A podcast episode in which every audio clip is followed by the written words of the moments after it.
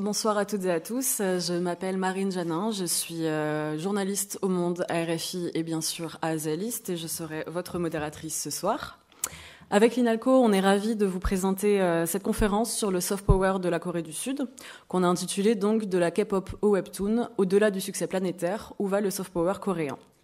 C'est un événement euh, hybride, donc merci à vous tous qui êtes présents ici dans cet auditorium et merci à tous les autres qui nous suivent en direct sur YouTube.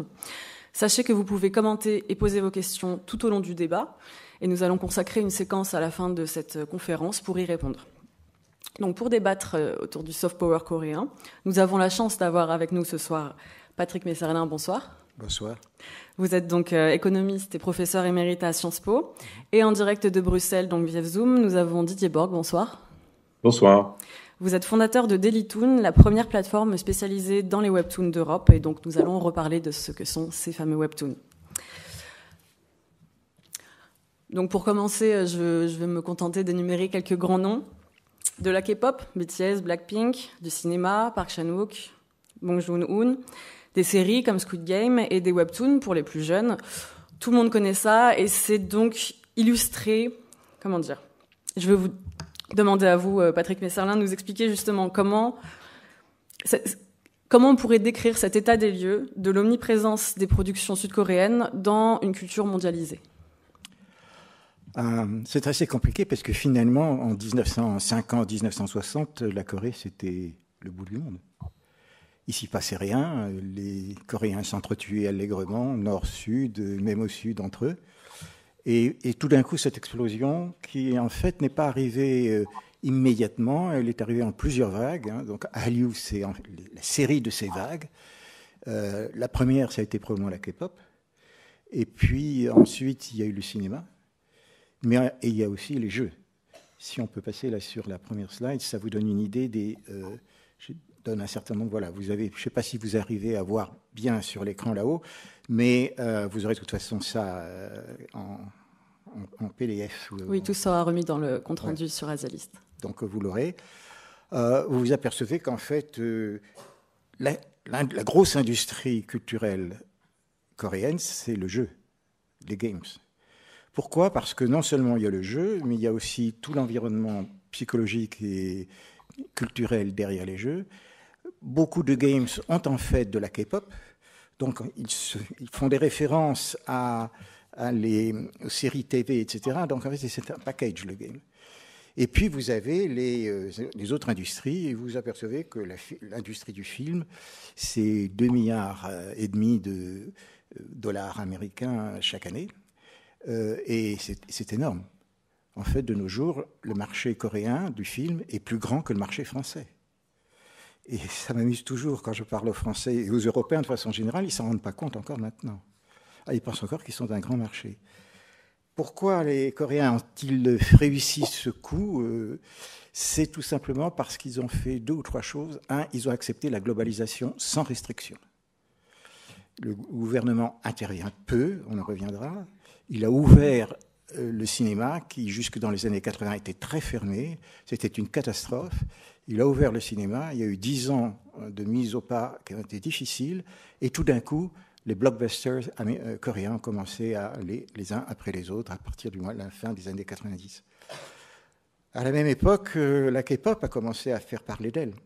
C'était plus régional, mais que de nos jours, mais c'était quand même quelque chose qui se parlait. Il y avait des gens, euh, je suis assez vieux pour avoir vu, le début de ce genre de choses malheureusement, mais il y avait des gens qui allaient dans les événements des grands euh, K-pop, danseurs K-pop de l'époque, peut-être certains d'entre vous se souviennent de Rain, qui a encore une certaine notoriété, ils allaient dans tous les pays d'Asie où ils se prononçaient. Ils dépensaient 20 000 dollars par an pour voir Rain. Donc vous devinez l'attraction qu'avait cette machine. Et puis maintenant, il y a les TV, ça existait depuis longtemps, et puis il y a les webtoons et les dérivés des webtoons.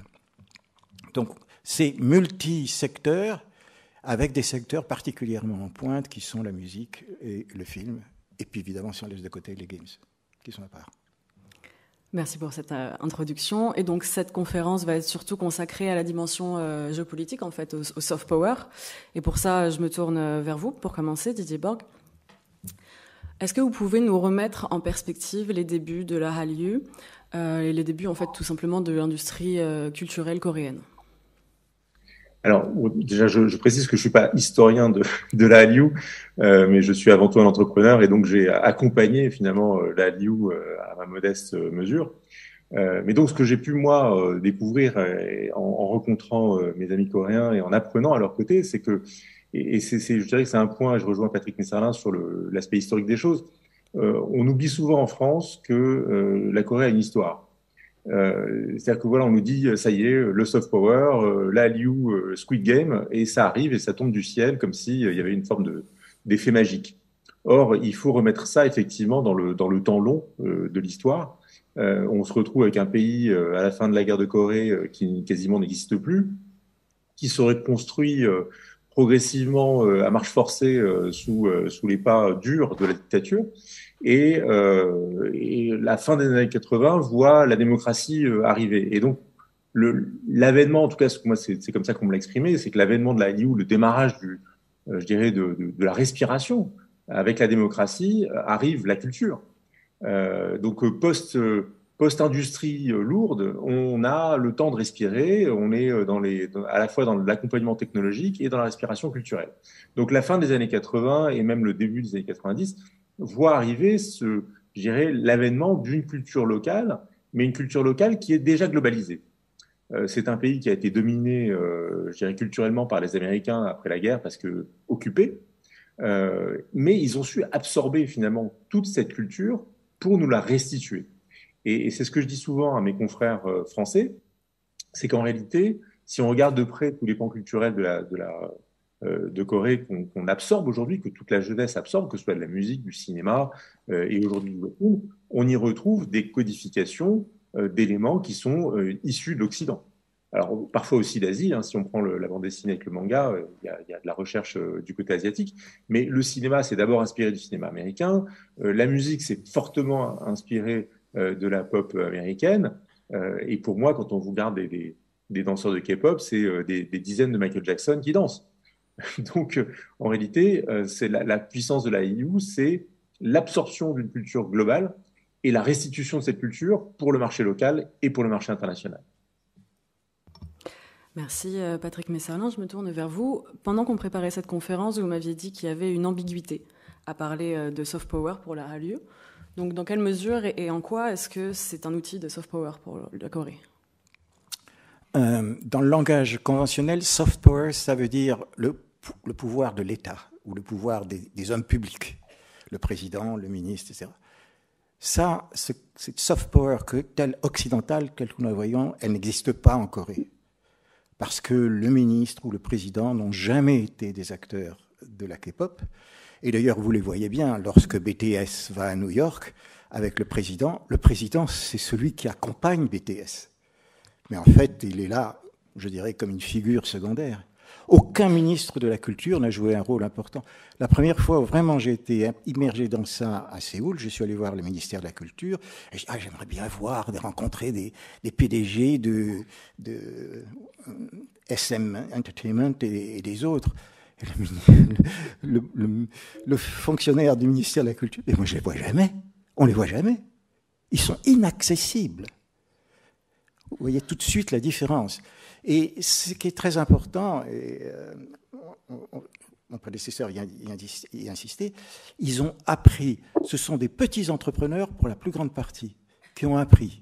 SM, c'est un tout petit entrepreneur, c'est un acteur ou un, danseur, je sais très bien. JYP, c'est un danseur. Ils connaissent leur métier, mais il faut qu'ils apprennent l'économie de leur métier. Et ils ont appris l'économie des métiers. Les seuls qui partent avec un grand puissance derrière, c'est en fait le cinéma avec quelqu'un dont je citerai tout à l'heure, Mickey Lee. Et c'est parce que c'est Samsung, c'est une héritière, c'est une des héritières, multiples héritières de Samsung, et elle est passionnée de cinéma. Alors elle, elle a dû allonger 300 millions de dollars pour faire une co, une co-entreprise avec DreamWorks en, je ne sais plus très bien, 1995 ou 13. C'était le petit Coréen qui allait s'allier avec DreamWorks. Tout le monde a dit, ils sont fous. Le gouvernement a failli interdire ces 300 millions de dollars, parce que ça représentait de l'argent allait quitter. Donc il faut vraiment voir que là-dedans, les gérants, si j'ose dire, ou les organisateurs, ce sont des entrepreneurs. Et ils ont capté, une fois, ils ont compris que le marché coréen était trop petit, et donc il fallait un marché mondial. Et pour avoir un marché mondial, il y a eu un instrument qui leur est tombé du ciel, qui s'appelait l'Internet. Et alors que tout le monde en Europe et aux États-Unis criait après l'Internet, ça nous enlève les royalties, ça nous enlève les droits de propriété intellectuelle, c'est une catastrophe, les Coréens se sont engouffrés dans l'Internet. Et vous avez là, peut-être la précédente, vous avez en bleu euh, le box-office, c'est-à-dire les revenus du cinéma année après année en Corée. vous voyez tout de suite le bleu, il y en a un bleu qui monte, qui monte, qui monte, et puis tous les autres c'est y compris les États-Unis, ce sont des pays qui sont en stagnation au point de vue cinéma.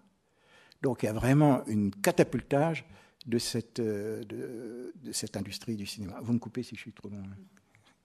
les, donc, un, ils ont globalisé, euh, pris la technologie à fond, et deux, ils ont fait confiance aux consommateurs coréens. Et alors, regardez le suivant, ça on peut passer. Euh, à la réception des awards pour Parasite, Mickey Lee, justement, cette personne, était là. Et alors, je vous cite, parce que pour moi, ça a été vraiment la révélation de, la différence entre la Corée et l'Europe. Et regardez ce qu'elle dit. Je, vraiment, je veux réellement, réellement, réellement, quand vous l'entendez, c'est vraiment les really, ils sont là, remercier les consommateurs et les euh, personnes qui ont regardé, les spectateurs du cinéma. C'est eux qui nous ont guidés, c'est eux qui nous ont euh, donné les astuces, parce qu'au fond, quelqu'un qui fait un film, il le fait un film, il va le, il va le sortir en Corée, mais il va pas tout de suite le sortir dans le monde. Il n'y a que les Américains qui sortent le film dans le monde d'un coup. Donc en fait, la seule manière pour avoir un succès mondial, c'est déjà d'avoir un succès chez soi, avec un public éduqué. Et donc ils ont fait en sorte que le public soit éduqué.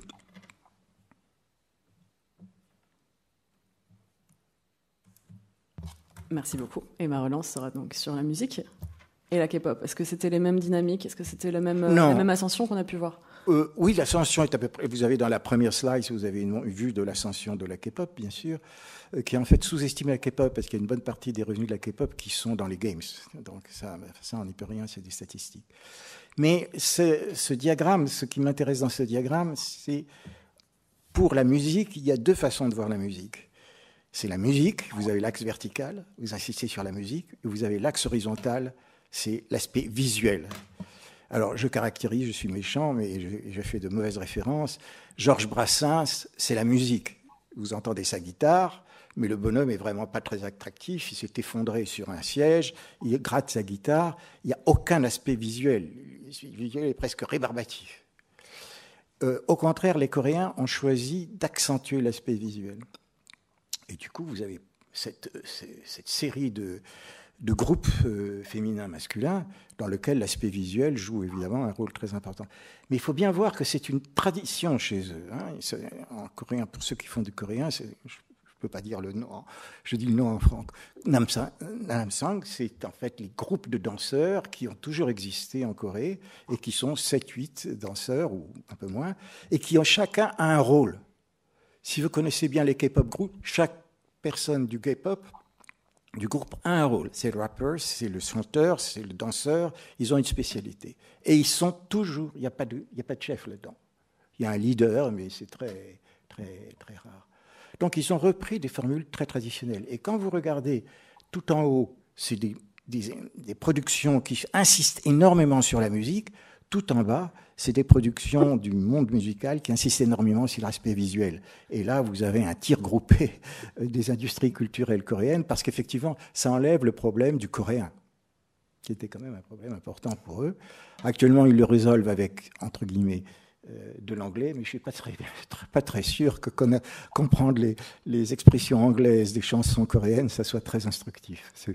Je t'aime moi non plus, je t'aime moi non plus, ça ne dit pas grand-chose.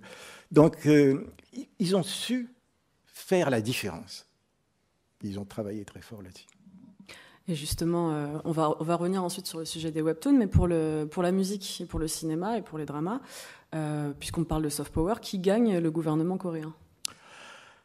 Ah, euh, pas grand-chose. Mais euh, vous savez, un homme politique, ça, prend ce que ça peut prendre. Euh, donc, en fait, le gouvernement coréen a donné très peu de subventions au cinéma coréen, contrairement en France. Où pratiquement 45% du cinéma français est entièrement subventionné par le gouvernement. Ce qui d'ailleurs est très pervers, parce qu'au fond, vous n'êtes pas sanctionné par l'échec. En Corée, vous ratez votre coup, la firme est terminée. Donc il n'y a, pas a pas un soutien d'État. Il faut vraiment réussir, réussir, réussir.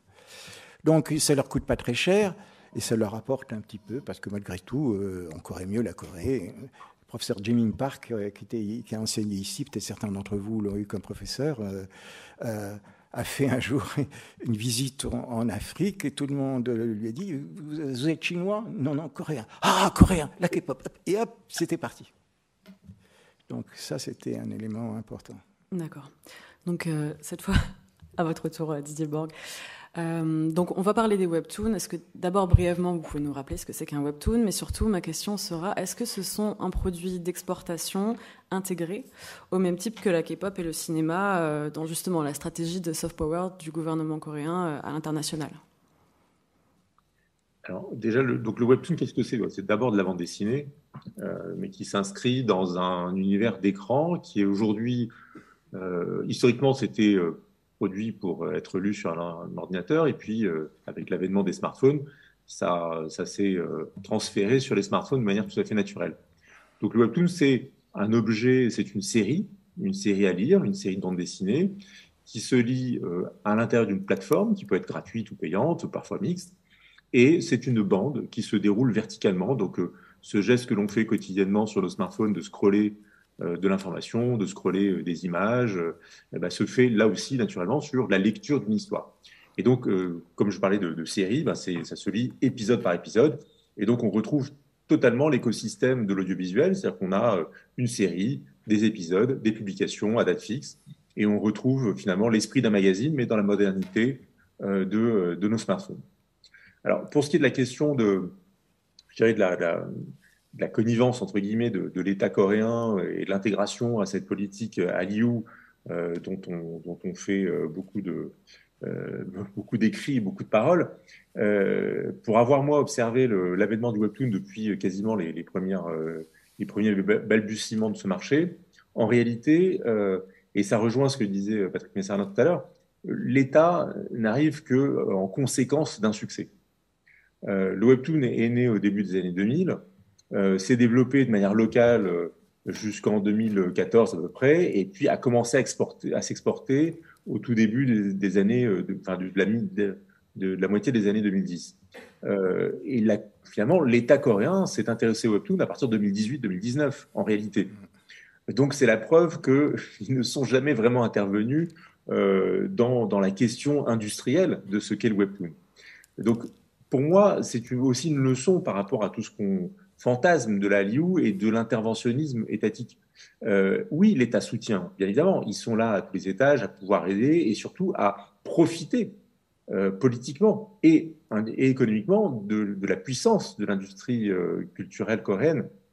Mais la réalité, c'est qu'on a d'abord effectivement des entreprises qui travaillent, qui ont du succès et qui souvent ont des échecs, mais on n'en parle jamais. Euh, et qui, au final, apportent euh, par leur succès de l'économie. Et l'État, à un moment, s'accroche à ça pour dire bah, regardez, on est super fort parce qu'on a les BTS d'un côté et qu'aujourd'hui, on a le Webtoon euh, pour faire parler de nous de manière mondiale. D'accord. Donc, pour résumer, un phénomène organique dans lequel l'État est venu dans un second temps pour ça l'approprier. Et donc, ça nous emmène à notre deuxième partie, pourquoi un tel succès si ce n'est pas l'État qui a poussé derrière? Alors d'abord, petit intermède technique, mais euh, merci encore à tous ceux qui nous suivent sur YouTube Live et vous pouvez dès maintenant poser vos questions. Nous allons y répondre à la fin du débat avec euh, donc nos deux intervenants. Alors justement, euh, Didier Borg, je resterai avec vous. Est-ce qu'on peut parler de ce succès? Comment et surtout pourquoi est-ce que les webtoons en particulier et la culture coréenne en général sont devenus aussi populaires en Occident? Alors, il y a plusieurs paramètres bon, est-ce que c'est populaire en Occident? Je pense qu'il est encore tôt euh, pour dire que c'est populaire. C'est un marché émergent euh, au niveau occidental. Euh, qui est certain, c'est que ça fait, ça fait le tour du monde. Donc c'est la première fois qu'on voit en si peu de temps un contenu culturel rattaché à l'univers de la bande dessinée faire le tour du monde sans problématique de format.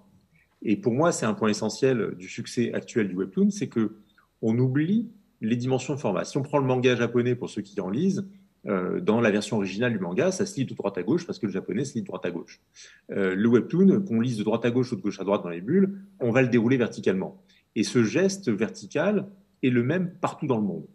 Euh, la technologie qui nous est aujourd'hui vendue pour nos smartphones est la même partout dans le monde. Donc, on a pour la première fois un langage universel pour la bande dessinée.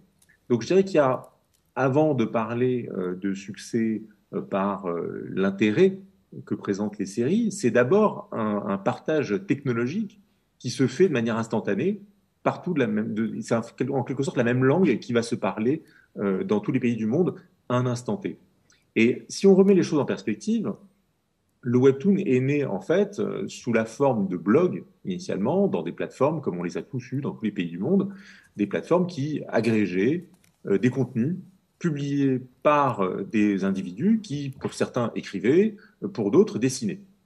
Et en fait, nous avons tous, dans tous les pays du monde, en tout cas tous les pays qui euh, ont un, accès Internet à cette époque et qui euh, avaient des gens qui savaient dessiner, qui étaient potentiellement des, des, auteurs de bande dessinée, on a eu ce phénomène de blog autour des années 2005. il y a eu émergence partout dans le monde, aux États-Unis, au Japon, en Corée et en France, de blogueurs qui dessinaient des choses et qui racontait des histoires. Et donc, ce que je me ce que j'aime bien voir, c'est qu'on était tous sur la même ligne de départ. Mais par contre, on n'est pas tous sur la même ligne d'arrivée. Et en fait, euh, en utilisant les mêmes outils, euh, de 2005 à 2020, bah, les blogueurs français sont restés des blogueurs.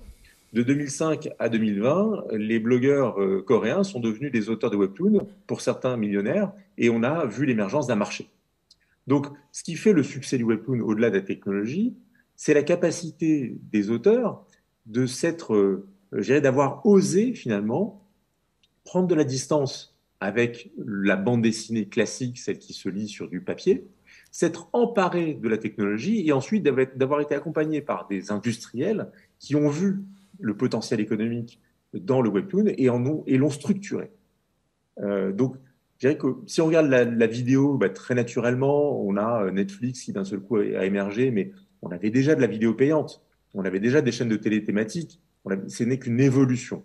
Là, on a du jour au lendemain quasiment euh, des gens, en l'occurrence le groupe Never, qui s'est emparé euh, d'éléments qui étaient des éléments d'audience. Tiens, je repère un contenu, je le structure, et en structurant ce contenu, sa publication et en finançant les auteurs, ils ont créé un marché.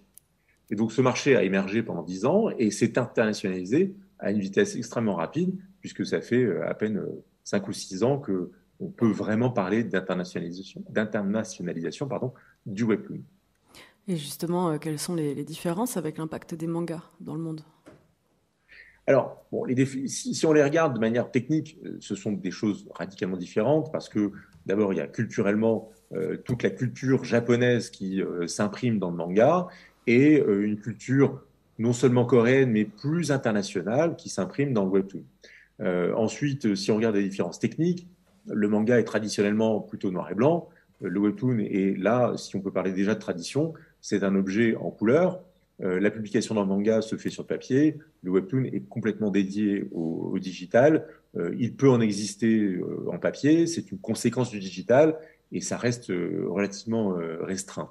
Donc, pour moi, ce sont euh, deux objets différents euh, qui n'ont pas nécessairement logique à être comparés. On aime bien comparer les choses, on aime bien dire euh, est-ce que c'est bien ou moins bien, est-ce que c'est différent ou pas. Oui, c'est différent. En même temps, il y a des racines, dans, les racines du webtoon, on, peut aussi bien aller chercher de la bande dessinée franco-belge, du manga ou du comics américain. Il y a une forme de synthèse dans le webtoon, mais dans cette synthèse, les auteurs ont su dépasser la synthèse pour apporter quelque chose qui va au-delà de l'emprunt et nous, apporte quelque chose qui se lit déjà de manière très efficace dans euh, nos écrans, qui ensuite porte des récits euh, qui abordent des, sujets différents de ceux qu'on trouve dans le manga ou dans la bande dessinée franco-belge. Les rapports entre les personnages au niveau scénaristique bah, sont très fortement empreints de, des relations qu'on peut avoir entre, personnes en Corée du Sud. Donc, il y a quand même des éléments culturels euh, qui émergent au travers du webtoon qui sont très empreints de la culture coréenne. Vous me disiez aussi qu'il y avait une logique de, mass market derrière les webtoons et qu'on pouvait même comparer Séoul à un nouvel Hollywood. Est-ce que vous pouvez nous parler de ça? Complètement. Et je, rejoins là ce que disait Patrick Messalin tout à l'heure sur la dimension euh, des entreprises euh, et, de la capacité d'écoute du, euh, du, marché finalement. le webtoon n'est pas fait strictement pour le plaisir artistique. Euh, on a notre tradition française, en tout cas d'édition, c'est d'abord euh, l'artiste, l'auteur euh, et la, capacité à faire émerger un auteur et ses histoires sur notre marché. le webtoon, c'est d'abord un objectif économique. Il n'y a pas de webtoon s'il n'y a pas d'économie. Et donc le webtoon répond en permanence au désir du marché. le marché aujourd'hui est très fortement en demande de, de romance alors, ça peut être la romance fantasy, ça peut être la romance historique, tout ce qu'on voudra. C'est de la romance. Et c'est la romance qui aujourd'hui porte le marché. Donc, si je débarque demain en tant qu'auteur et que je dis que j'ai envie de raconter une histoire en webtoon qui va être euh, mon autobiographie euh, et, ma vie, elle sera peut-être pas intéressante du point de vue du marché et donc je risque un échec assez fort. Et donc effectivement, euh, le webtoon qui est devenu en plus un phénomène de société puisque plus de la moitié des Coréens lisent aujourd'hui quotidiennement du webtoon, c'est quand même pas rien. Euh, il y a euh, un peu plus de 60 millions, je crois, de, Coréens. Euh, ça fait quand même 30 millions de personnes qui vont lire tous les jours du webtoon. Je pense que si on avait ça en bande dessinée ou même dans le cinéma, on serait, serait tout à fait ravis. Donc oui, c'est un phénomène de, de mass market, c'est un phénomène industriel. Aujourd'hui, on a tout un écosystème qui se construit autour des auteurs avec des studios, et après les studios, des plateformes. Donc oui, on parle d'un nouvel Hollywood parce que on est dans cette logique de production et de maîtrise de la production par l'économie. Euh, euh, les, studios coréens euh, ne sont pas des studios qui ne font qu'accueillir des auteurs qui ont envie de faire des webtoons, ce sont des studios qui proposent des scénarios, scénarios qui ensuite sont dessinés par des équipes. Donc la place de l'auteur, elle est à, je caricature bien évidemment, mais on peut avoir deux niveaux qui se présentent. Bien sûr, il existe des auteurs avec leurs histoires et leurs capacités artistiques qui émergent et qui apportent des choses avec une vraie dimension euh, euh, de, culture et, d'art. Mais de l'autre côté, on a ce phénomène mass market où on produit parce qu'il faut alimenter les plateformes qui sont fortement consommatrices. elles sont consommatrices parce qu'il y a des consommateurs. Donc euh, aujourd'hui, je crois qu'on a plus de 70 plateformes disponibles en, Asie et particulièrement en Corée du Sud, ce qui veut bien dire que ces plateformes, pour vivre, elle s'adresse déjà à un public large, mais elle consomme en quelque sorte, un certain nombre de machines à consommer, elle consomme des contenus de manière euh, formidable en, plus, en, plusieurs milliers, euh, sans doute aujourd'hui plusieurs dizaines de milliers de, séries différentes qui sont disponibles d'ores et déjà euh, sur ces plateformes. Merci. Patrick Messin, est-ce que vous partagez cet avis? Est-ce que cette logique de mass market est aussi pour le cinéma et la musique le pilier du succès des autres produits culturels? Euh, absolument. Enfin, je suis tout à fait d'accord avec euh, ce que dit Didier Bock. Euh, les Coréens, pendant des années, ont dit on ne peut rien faire parce qu'on a un marché trop petit. Donc, ils avaient déjà l'obsession du marché.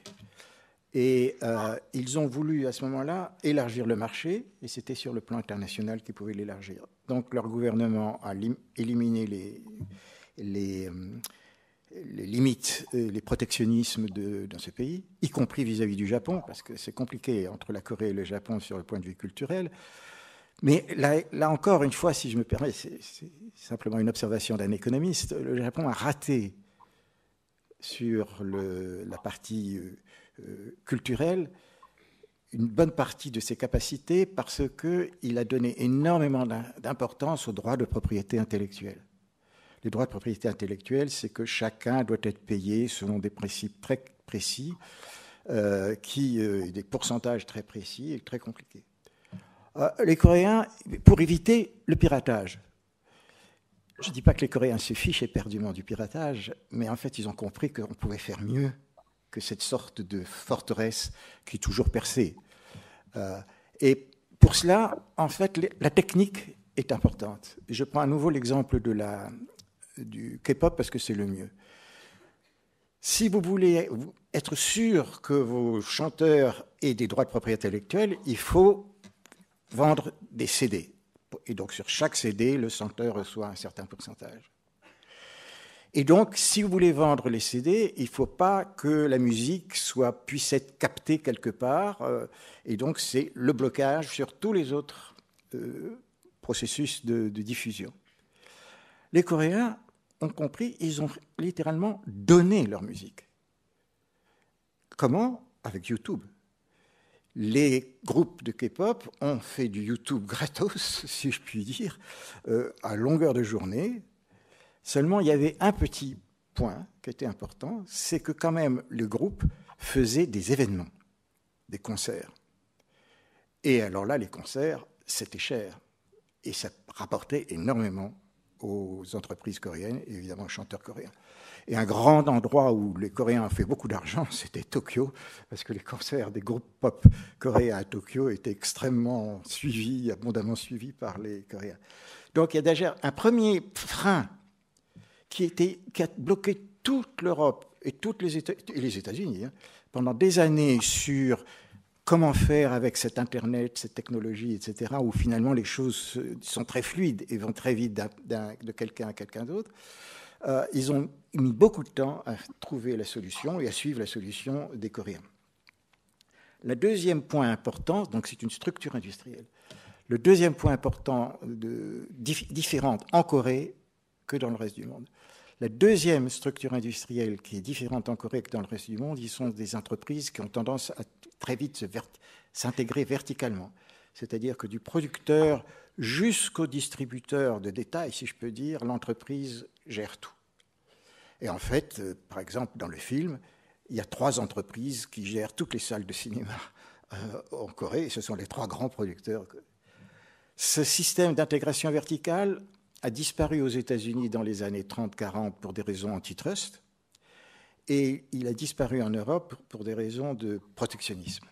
Ce qui fait que de nos jours, vous avez des salles de cinéma en France qui appartiennent à des groupes, des filiales américaines. Et le résultat très clair de ça, c'est que les producteurs français ou allemands ou pas, ne sont jamais en contact direct avec leurs clients. Il y a toujours un dernier échelon avec, euh, avant entre eux et le, celui qui regarde le film, qui est le, la, salle de cinéma. Et en fait, en se privant de la salle de cinéma, on se prive d'énormément d'informations sur ce que les consommateurs veulent, ne veulent pas. Bon, quelqu'un d'une salle de cinéma, il saura que peut-être la salle est pleine, mais elle est pleine parce qu'il fait chaud. Donc il saura, il saura comprendre un petit peu et interpréter tout ça. Si vous n'avez pas cet échelon de salle de cinéma dans votre euh, escarcelle, vous perdez énormément d'informations.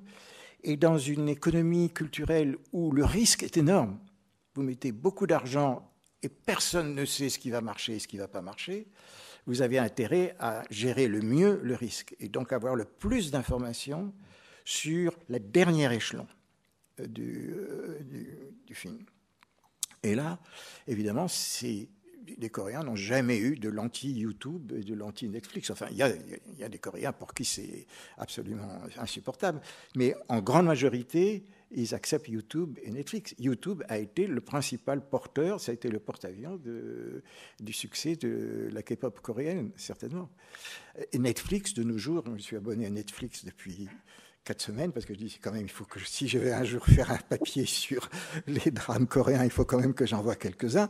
Euh, vous, vous pouvez y passer euh, toutes les journées.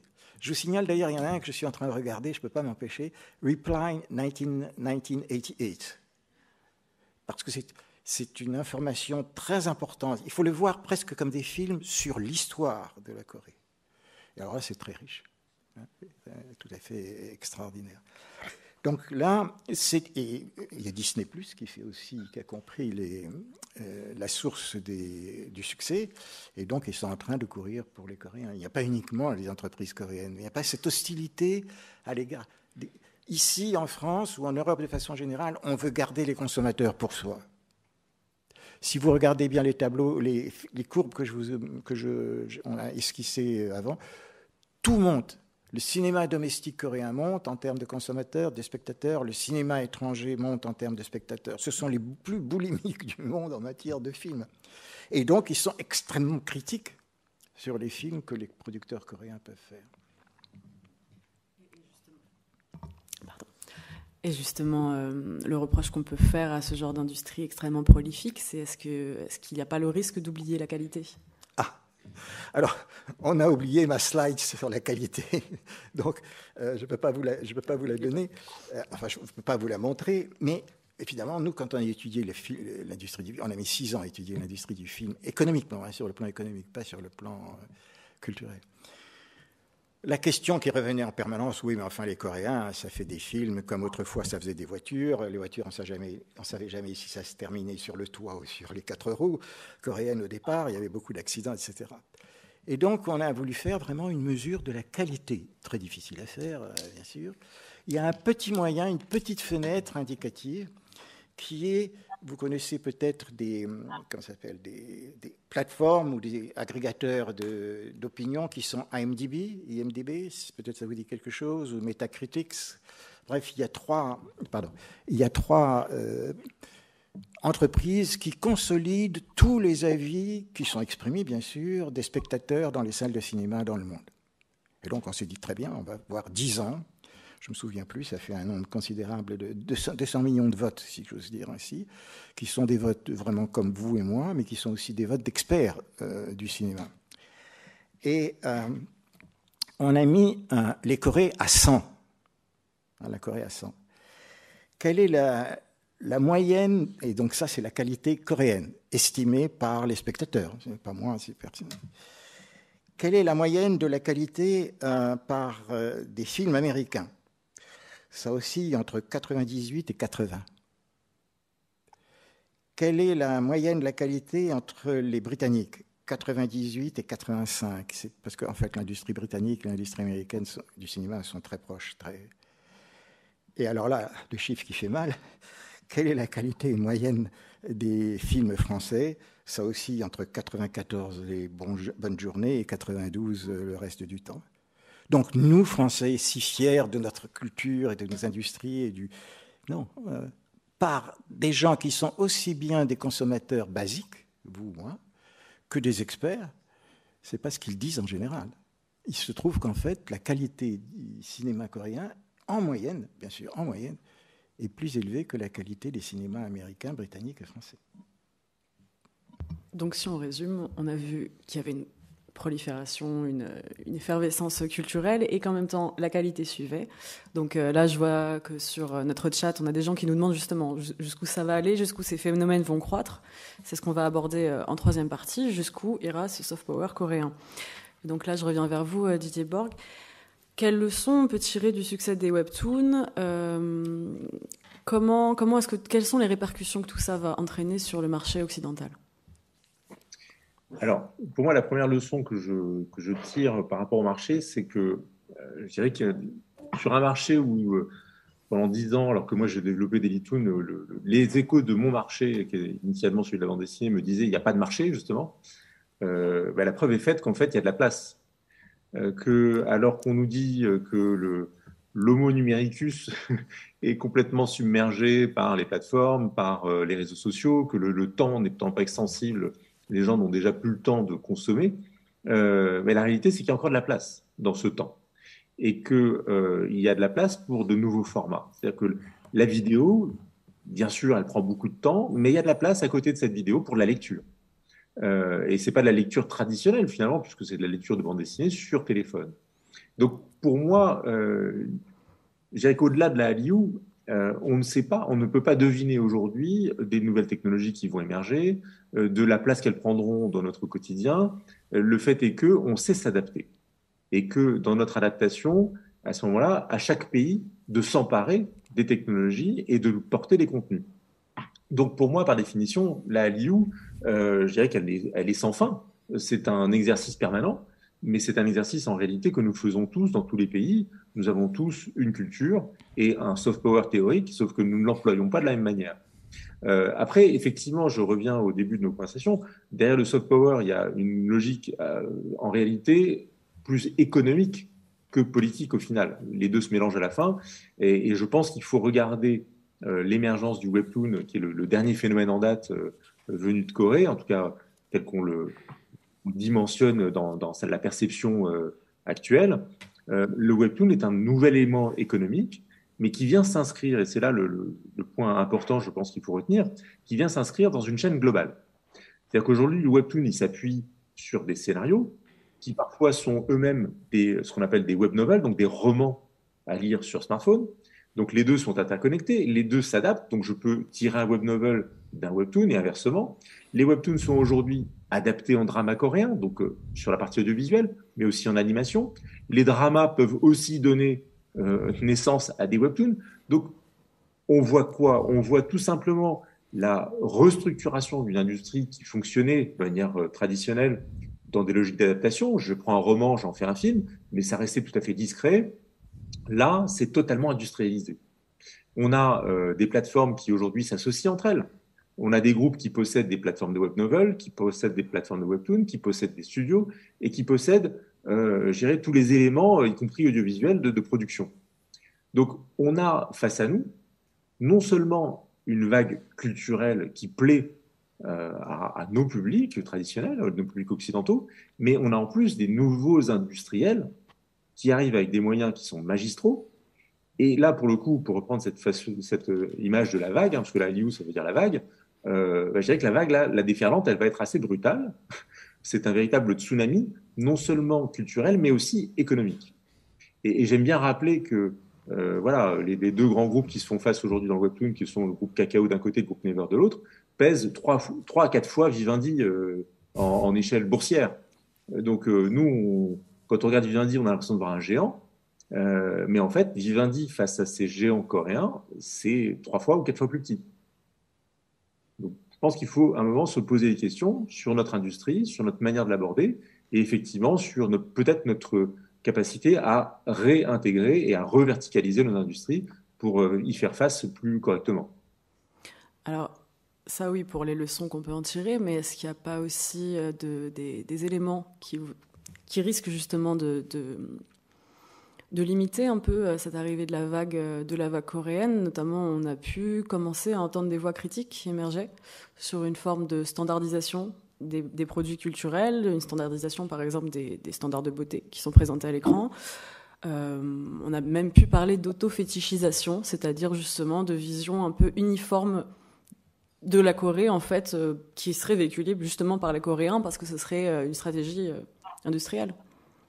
Alors effectivement, il y a une forme de standardisation, mais ça se standardise aussi parce que le public aime ce standard. Donc si le public demande autre chose, je pense que la culture évoluera. Enfin, si tant est qu'il faut, en tout cas la créativité. Je pense que c'est vrai qu'en France, quand on parle de culture, on y met un C tellement grand qu'il faut faire un petit peu attention. Donc en tout cas, la créativité s'adaptera au goût du public, c'est probable. Mais pour ce qui est de la standardisation, je pense que si on regarde du côté des Américains euh, et des plateformes, qu'elles soient portées par des plateformes chinoises type TikTok euh, ou Instagram, question standardisation, euh, je pense qu'il y a la même standardisation et les mêmes effets euh, sur les publics, euh, des jeunes filles qui se coiffent toutes de la même manière, des jeunes garçons qui vont s'habiller de la même manière et qui vont finalement être le reflet de ce que les réseaux sociaux présentent. Donc, je crois que cette critique, je ne sais pas qui l'a fait, mais en tout cas, elle est audible, mais en même temps, elle est tout à fait normale à l'échelle de ce que l'on est aujourd'hui, avec la mondialisation des contenus, avec la mondialisation provoquée par les plateformes et la capacité de tout un chacun de partager le même contenu à tout instant partout dans le monde. Donc là, encore une fois, il y a une telle écoute du public que je pense que c'est le public qui fera bouger les standards. Mais tant que ça fonctionne, il n'y a aucune raison de changer les standards. Oui, mais justement, on a pu voir que par exemple Netflix s'attachait depuis quelques années à diversifier son casting, ce que, euh, ce que les dramas coréens n'ont pas du tout fait. par exemple, euh, j'avais travaillé sur euh, l'implantation des dramas coréens en Afrique de l'Ouest. Et c'est vrai que c'était un reproche qui émergeait souvent de, de, spectateurs qui disaient Oui, j'adore regarder des dramas coréens, j'adore les dramas historiques, c'est magnifique, les scénarios sont super, les acteurs sont beaux, mais j'aimerais bien voir des gens qui me ressemblent à l'écran. Et de mémoire, des acteurs noirs dans les cas dramas, il y en a un dans Itaewon Class. Complètement. Alors, je crois qu'il y, a une limite euh, qu'il est difficile de franchir dans la comparaison audiovisuelle et, euh, bande dessinée. Euh, si je prends le manga japonais, pour le coup, on a dans, de nombreux pays du monde, on a cette capacité à absorber, quand c'est de la bande dessinée, une culture qui n'est pas la nôtre sans se reconnaître. Et je mettrais sans doute le continent africain de côté, euh, qui euh, effectivement est quelque part maltraité euh, sous cet angle, puisque les personnages sont souvent plus occidentaux que, ou asiatiques qu'africains. Mais ces choses-là vont bouger. donc aujourd'hui, il y a une, je dirais, la recherche d'une forme de scénario et la capacité à se projeter dans des personnages qui, soyons clairs, dans les webtoons ne sont pas fortement asiatiques non plus ils sont finalement à mi-chemin entre l'Asie et l'Occident. Mm. Euh, les yeux ne sont pas fortement bridés et les jeunes filles, elles ne sont pas toutes brunes. Donc, euh, le webtoon a déjà fait sa mue parce qu'en fait, les acteurs, on en fait ce qu'on veut. Euh, on peut les avoir grands, petits, gros, venus d'ici ou d'ailleurs, et les mondes qui nous sont proposés ne sont pas toujours des mondes réels aussi. Donc, voilà, je pense qu'il y a une limite réelle à ne pas franchir entre ce qu'on a dans l'audiovisuel, on a besoin d'une reconnaissance culturel. Et effectivement, si on est euh, en Amérique du Sud, on a peut-être envie de se retrouver plus souvent face à euh, des contenus qui nous ont été proposés par Netflix au démarrage, qui étaient strictement américains, trop fortement américains. Et euh, c'est vrai qu'à force de n'avoir que ça, bah, heureusement, on a peut-être envie de changer de, de de temps en temps. Mais la question qui se pose tout de suite, c'est quelle est l'offre que proposent culturellement et localement nos auteurs pour satisfaire les, les, publics locaux? Et on se retrouve face à une vraie difficulté, c'est que aujourd'hui, en tout cas sur le, sous l'angle du webtoon, la capacité de production de nos auteurs n'est pas au niveau. Elle n'est pas non plus au rendez-vous en termes de capacité technique. Euh, faire un webtoon, avoir un épisode par semaine, c'est beaucoup de travail. Et aujourd'hui, l'économie qui est rattachée à la bande dessinée et donc dans laquelle nos auteurs se retrouvent n'est absolument pas adaptée à la production industrialisée du webtoon. Donc il y a aussi toute une réflexion économique à, établir, euh, sans doute à faire émerger de nouveaux modèles euh, de production. Euh, alors, on aime bien nous faire intervenir l'État dans, notre économie de, production culturelle. Faut-il là que l'État intervienne ou pas? C'est une question qui, reste en suspens. D'accord, merci. Je, me tourne cette fois vers vous, Patrick Messerlin. Euh, justement, on, nous disait euh, jusqu'à quel point pensez-vous que cette popularité des produits culturels euh, sud-coréens vont croître? Et moi, j'ai envie d'élargir la question. à votre avis, quelles sont les perspectives d'évolution pour la Hallyu? Quand, j'ai commencé à m'intéresser à ce sujet en 2013 et que je parlais aux Coréens, tous les Coréens me disaient ça va être terminé dans deux ans, on parlera plus de la K-pop, c'est une affaire qui va tomber d'elle-même en miettes en fait, on ne peut absolument pas prévoir ce qui va arriver parce que dans ce domaine, c'est beaucoup trop compliqué, beaucoup trop subtil pour qu'on puisse faire une prévision. Ce que simplement on peut faire, c'est compter sur la capacité créative des gens du pays et faire sur le plan économique qu'il y ait des structures économiques qui favorisent la créativité. Et je prends un exemple qui, paradoxalement, est très proche de la Corée à certains égards, c'est le Nigeria. Il a une économie audiovisuelle qui, a, dans une certaine mesure, a su faire une réforme, a su adapter des structures économiques dans, son cadre à lui, qui était très différent. Et donc, ils ont, et qui était en fait très proche. Le producteur a un accès direct au consommateur, il surveille bien ses consommateurs parce qu'il veut voir si ça marche ou si ça ne marche pas parce que lui aussi, il n'est pas soutenu par le gouvernement nigérian, et si ça ne marche pas, euh, il faut qu'il change de business. Donc, dans un monde très très différent, et le cinéma nigérian euh, a un succès en Afrique, euh, bien sûr, qui parle anglais, anglophone considérable, mais même maintenant en Afrique francophone, parce qu'en Afrique francophone, qu'est-ce qu'on fait? On fait des films par des Africains imprégné de culture française et de mentalité française. C'est pas ce qui, c'est pas ce qui marche, si vous voulez. On veut une différence. Et donc les, ça, les Coréens l'ont très bien compris. Et c'est pour ça qu'ils, d'ailleurs, ils, cherchent à savoir ce qui se passe en Afrique parce qu'ils se disent tiens, là, il y a des possibilités. On voit apparaître hein, de plus en plus de, de, acteurs noirs. Hein. Le premier, à ma connaissance, c'est euh, dans un, film, un, un TV-drama euh, mais il était noir, mais de père, coréen et de mère euh, africaine. Donc on, y va très doucement, euh, et parce que ça touche quand même quelque chose de très profond en Corée. C'est quand même un pays qui, sur le plan de l'homogénéité, a une très grande homogénéité et il fait attention. Mais qu'on réfléchisse chez nous. La standardisation, vous ne croyez pas qu'on a de la standardisation dans les films culturels français? Ils disent tous les mêmes choses.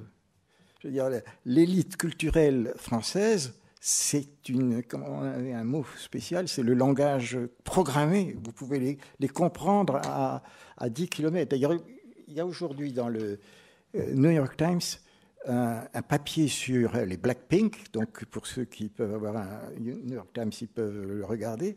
C'est un papier incompréhensible, pour moi en tous les cas, sur les Blackpink, avec un jargon entièrement américain, de perspective américaine. Et de quelqu'un qui visiblement connaît très très bien euh, la, la K-pop, mais qui est en train d'essayer de faire son jargon américain sur la K-pop. Pour moi, c'est de l'hébreu et c'est incompréhensible. Donc, je pense qu'ils ont toutes les chances de leur côté, euh, et je suis relativement optimiste, ils vont changer. Et d'ailleurs, plusieurs de mes collègues disent K-pop, il faut enlever le K. C'est plus de la, pop coréenne, c'est plus de la, pas de la pop américaine, et tout le monde dit effectivement c'est un mix absolument généreux de toutes les formes de, musique populaire, y compris d'ailleurs de la leur. Ça, c'est quand même important. Alors j'avais prévu, euh, mais malheureusement c'est tombé, et donc je vais au moins simplement faire la référence. Il faut que vous regardiez dans, sur YouTube les euh, Melon euh, Music Awards, celui de 2018. Je vous conseille celui de 2018. C'est le groupe BTS. Je ne suis pas particulièrement fan du groupe BTS, mais euh, ils ont un spectacle sur qui est d'une K-pop extraordinaire, qui est hollywoodienne. C'est vraiment César, César vu par Hollywood en K-pop. C'est superbement fait avec tous les personnages traditionnels coréens, tous les masques coréens, toutes les formes de danse coréenne et ainsi de suite c'est effectivement quand vous rencontrez ces deux, minutes, ça fait un choc dans le ventre. Oui, vraiment, ça parle, ça parle coréen et autre chose, les deux à la fois. Donc je vous invite à voir, ça donne quand même une assez bonne raison d'espérer que la vague K-pop va pas s'éteindre très très vite, mais elle va changer, ça c'est sûr. Justement, euh, pour, pour, le mot de la fin, je sais que quand on est chercheur, on n'aime pas trop faire du prospectif et inventer l'avenir, mais est-ce Comment est-ce que vous voyez euh, évoluer cette vague coréenne? Est-ce que vous la voyez, euh, à quelle échéance vous la voyez peut-être euh, muter ou se tarir? Je vous renvoie à la question en disant pensez à la peinture hollandaise du 15e, 17e siècle. Comment est-elle née? Est-elle née? Comment est-elle finalement devenue secondaire? Ça dépend d'un certain nombre de personnalités, de peintres si vous avez les peintres qu'il faut, si vous avez les techniques qu'il faut, parce que les, Néerlandais étaient très forts en technique, et si vous avez les, techniques qu'il faut, vous avez une peinture qui tout d'un coup resplendit d'une manière euh, extraordinaire. Et puis après, bon, ben, ça se perd, les créateurs sont partis, ou ils vont ailleurs. Et ça, quand même, euh, je remercie Didier de penser, d'avoir mentionné plusieurs, fois ça. Euh, la K-pop, elle n'a jamais été coréenne beaucoup de chansons, de danses, etc., sont faits par des producteurs euh, basés euh, en Europe. Nous, on a eu la chance d'aller en Suède et de rencontrer des Suédois qui sont de gros fournisseurs de K-pop. Donc, si vous voulez, ils ont eu tendance. Et euh, pourquoi ils ont fourni la K-pop? Ils ont dit oh, les Coréens, ce sont des clients, hein, ils font de la musique, ils font des, spectacles. Ce sont des clients merveilleux, ils sont patients, ils, ils utilisaient un autre mot que ça pour comme les Américains. Ils payent rubis sur longue, et puis on peut travailler vraiment avec eux. À partir du moment où vous avez en face de vous un Coréen qui sait faire ça, alors peut-être qu'ils perdront, peut-être qu'ils ne sauront plus le faire. Euh, vous avez toutes les chances d'amalgamer. D'ailleurs, le papier de, ce matin, euh, il reprochait à Blackpink de devenir vraiment international, enfin, parce qu'effectivement, ça change. Donc, l'avenir, en tant qu'économiste, euh, je suis bien placé pour savoir que faire, être forecaster, euh, prévisionniste en économie, c'est un métier très très dangereux. Et justement, Didier Borg, aussi, votre conclusion. Euh, est-ce que vous pensez qu'on peut aussi enlever le cas à webtoon d'une certaine manière? Est-ce que justement les, webtoons ont dépassé, dépassé la Corée? Est-ce que le soft power coréen a dépassé la Corée en fait? Oui, mais je, pense qu'effectivement, il, faut enlever le cas. C'est-à-dire qu'il ne faut pas avoir une obsession de, de, cette dimension coréenne. C'est que ce qui a réussi à faire la Corée, c'est euh, à apporter quelque chose qui est utilisable par tous, qui est transposable dans tous les pays de manière universelle. Donc, euh, euh, je crois que chacun doit s'emparer. Je parle particulièrement du webtoon. Le webtoon, ce n'est rien d'autre qu'un objet de, lecture et tout le monde peut s'en emparer. Après, c'est le talent, c'est la réponse aux attentes du public qui fait le reste. Mais effectivement, le webtoon, personne n'a eu l'idée de, parler de cas webtoon en réalité. Je crois que tout le monde s'en fiche de savoir si ça vient de Corée, ou d'ailleurs, il y a aujourd'hui des webtoons qui sont produits au Japon et euh, dont certains pensent qu'ils sont coréens. Euh, il y a des Américains qui font du webtoon dont on ne sait pas euh, graphiquement si finalement ça vient d'ici ou de là. Donc, il y a une synthèse qui se fait, il y a un objet qui circule. je crois que les gens ont envie de lire, ils ont envie de se divertir. Qu'importe l'origine territoriale, si ça fonctionne et que la langue est lisible, ben les gens en profiteront. Et par contre, à nous d'être bons pour qu'on puisse faire circuler nos contenus partout dans le monde, comme le font les Coréens, les Japonais et les Américains. Euh, et, j'attends cette petite révolution euh, avec impatience. Merci beaucoup, euh, Didier Borg. C'est donc la fin de ce débat et c'est le début de, des questions-réponses avec le public. Donc avec vous dans l'auditorium en physique et aussi avec tous nos autres auditeurs qui nous suivent sur YouTube Live. Et donc je voulais rebondir sur vos derniers propos et sur la mention que vous avez faite des webtoons japonais. Et aussi, on avait comparé avec les mangas, mais c'est une question qui est revenue plusieurs fois dans le chat. On m'a demandé si le soft power coréen avait tué le soft power japonais et donc peut-être élargir la question, est-ce qu'il y a une rivalité entre les deux Ou est-ce qu'au contraire, euh, un public déjà sensibilisé au manga a pu être plus réceptif ensuite au webtoon et plus généralement aux productions euh, coréennes?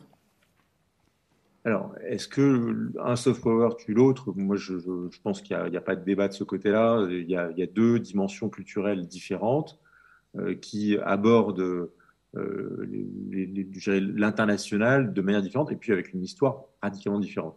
Après, sur le plan économique, euh, ce qui est certain, c'est que si on regarde le marché japonais, par exemple, euh, sur le marché japonais, la digitalisation du manga s'est faite à très court terme sous l'impulsion de plateformes qui sont, elles, économiquement coréennes. Euh, et que ces plateformes accueillent aussi du webtoon.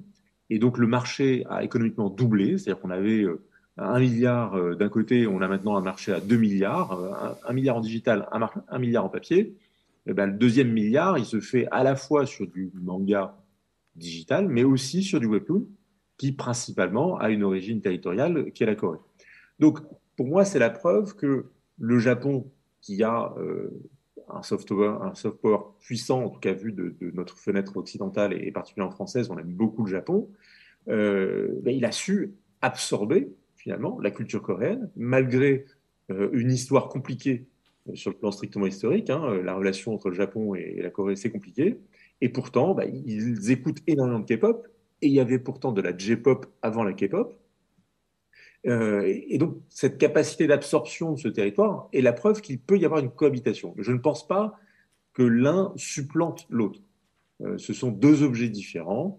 Euh, il faut continuer à lire du manga pour ce que c'est, c'est-à-dire une culture différente, un objet différent, et aborder le webtoon avec ce que, je les, éléments de différenciation qui existent, à commencer par la, la typologie d'histoires qui sont racontées dans les webtoons qui sont par définition assez différentes de ce qu'on trouve dans le manga. Donc je crois, beaucoup à la cohabitation des deux et on, a encore une fois la preuve d'une capacité d'absorption des publics euh, sur, l'ensemble de ces contenus. Après, sur la question de la, euh, de la, capacité d'absorption justement du webtoon facilité pour les lecteurs de manga, oui, bien sûr qu'il y a une affinité forte de ce côté-là, mais euh, le webtoon, en tout cas moi sous l'expérience d'Elitoon, m'a prouvé qu'on trouvait de nouveaux publics qui ne sont pas spécialement lecteurs de manga et que bien évidemment parmi les lecteurs de manga il n'y a pas euh, nécessairement des amoureux du webtoon. Donc euh, il y a un peu de tout à découvrir. Euh, Patrick Messarlin, je vous pose la même question. oui, alors je, je, rajouterai juste un mot à ce qu'a dit Didier et, auquel je souscris totalement la question départ, elle était est-ce que le soft power coréen va tuer le soft power Le mot a été employé, hein, tuer. Tuer, oui. Et, tuer le soft. Ah, tuer. Hein? L'a-t-il déjà tué? L'a-t-il déjà tué? Non, c'est le soft power euh, japonais qui s'est tué lui-même. Ils n'ont pas réussi à comprendre la nouvelle industrie. Ça a été très très dur pour eux. Ils sont encore dans le, CD, largement encore comme mentalité. À partir du moment où leurs entreprises vont se dire, bah non, je veux dire, et ça commence à arriver, y compris par des entreprises coréennes qui opèrent en Corée et qui opèrent au Japon, à partir du moment où ils vont avoir un, autre, une autre structure économique, une autre structure industrielle, euh, je fais confiance aux Japonais pour survivre aussi bien que les Coréens sur le long terme. Il n'y a, pas de souci là-dessus. C'est ça qu'il faut bien comprendre.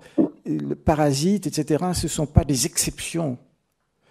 Ils ont fonctionné, ils sont là parce qu'il y a une énorme industrie qui depuis 20 ans marche, rumine, fait son travail qui n'existe pas en Europe ou qui n'existe pas, ou moins bien d'ailleurs, aux États-Unis.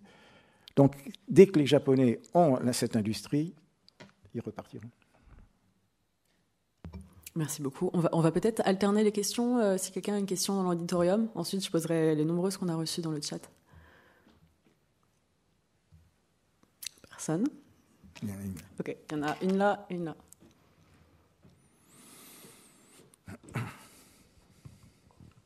Euh, ma question n'est pas vraiment bien formulée, donc je m'excuse à l'avance.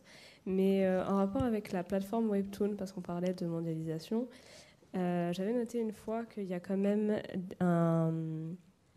il y a des webtoons qu'on trouve seulement sur des versions françaises de webtoon et d'autres, du coup en général quand c'est mondial, on en trouve pas mal, mais il y a certaines qu'on trouve que dans des régions de webtoon ce qui contredit un petit peu euh, avec euh, le côté mondial. Hmm. je, comprends. Euh, Didier Borg, est-ce que vous avez entendu la question? Pas, assez bien pour y répondre, en tout cas.